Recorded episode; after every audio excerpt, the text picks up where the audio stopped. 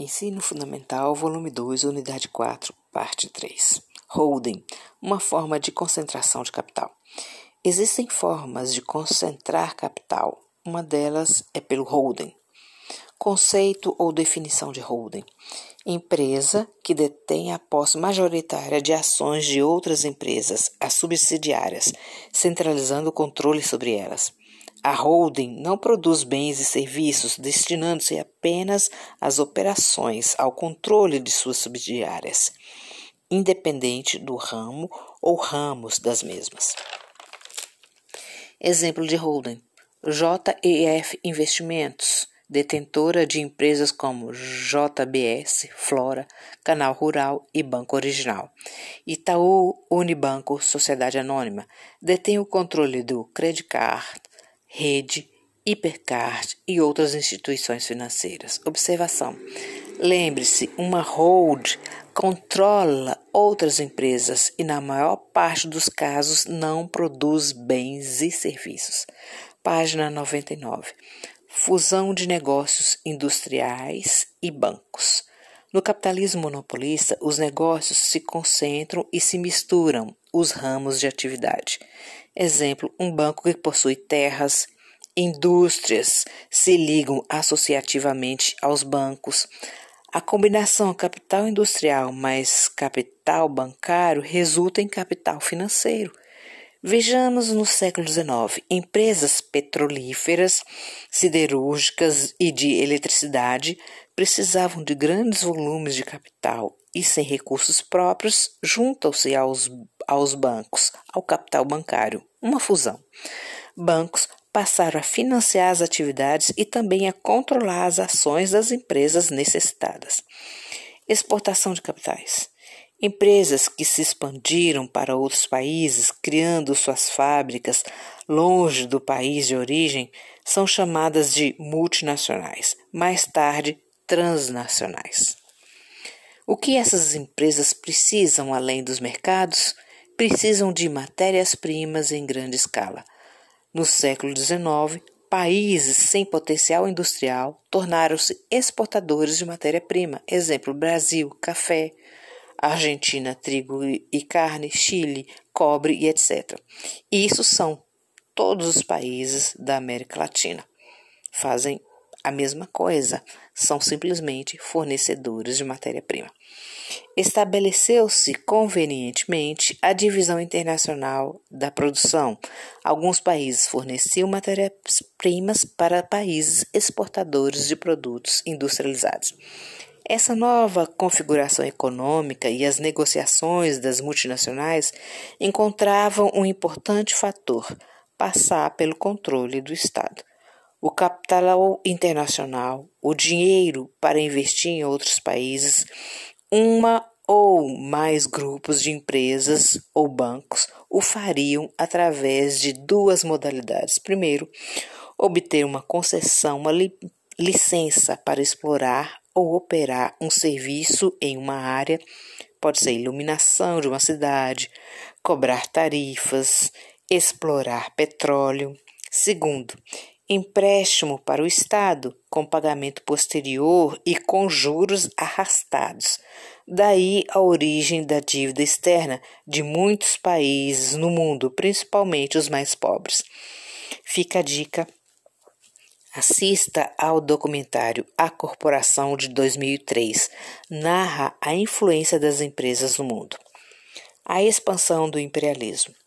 A entrada de países capitalistas europeus em outras áreas ou continentes não foi de forma pacífica na maior parte das vezes, e o método capitalista para forçar a aceitação era a guerra.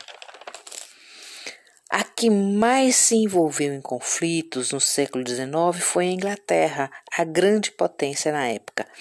Esse avanço do capitalismo pelo mundo é denominado de neocolonialismo ou imperialismo. Observação: não confunda com o colonialismo do final do século XV para o século XVI. As bases da expansão naquela época foram diferentes. Gravura do jornal francês Le Petit Journal, final do século XIX. A colonização europeia é reproduzida conforme a visão eurocentrista. Expressa a visão que a cultura europeia é referência para a sociedade moderna. Na gravura, soldados levantam a bandeira francesa ao entrar em uma aldeia na África, afirmando o domínio europeu, e há carregadores de cestos enormes ou maletas provavelmente dos soldados. Outros soldados africanos enfileirados, vestidos com calça branca, casaco azul e um barrete frígio, sempre vermelho, em suas cabeças, estão do lado esquerdo da gravura, em posição ereta, com seus rifles segurados em frente a seu rosto. Outros africanos vestem somente um pano branco na cintura outros africanos em cima de suas casas de palha. A maioria exa exalta aquele momento a entrada dos soldados franceses. Ao fundo, fumaça escura, como a confirmar que a colonização não foi pacífica. Fim da gravura. Página 105. Diferenças da colonização do século XV e XVI para o século XIX século XV e XVI. As colônias desse período foram usadas para produzir matéria-prima para o mercado europeu. Século XIX, colonização motivada pelo capitalismo monopolista e financeiro. Objetivo: ampliar negócios capitalistas. Colônias são fornecedoras de matérias-primas, consumidores dos, produ dos produtos industrializados europeus mão de obra barata nas suas fábricas. Exemplo: ingleses e franceses no século XIX e início do século XX, na Ásia e na África, estabeleceram instituições para dominar, combinando governo, exército e negócios. Já na América Latina, os negócios internacionais da Inglaterra e dos Estados Unidos não exigiu o domínio colonial. Os países latinos já praticavam o capitalismo em suas economias e sua ocidentalização já vinha desde a primeira leva colonizatória revelada por portugueses, realizada por portugueses e espanhóis, dentre outros. Em outros países, o caminho foi aberto à bala de revólveres e canhões. O Ocidente na Ásia.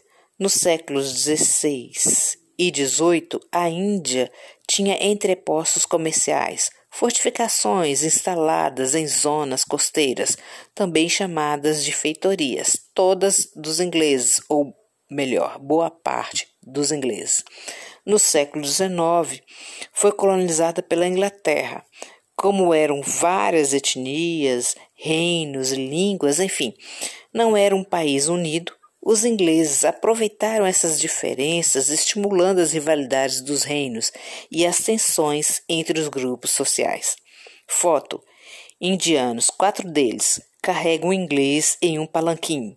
O palanquim parece uma caixa com aberturas laterais e suporte onde os homens indianos é, colocam leva o homem inglês. Eles estão com o dorso nu. Estes homens, dois em cada ponta, usam um pano branco feito fraldão na parte das virilhas e panos brancos enrolados na cabeça. Fim da foto. Página 106 no próximo podcast.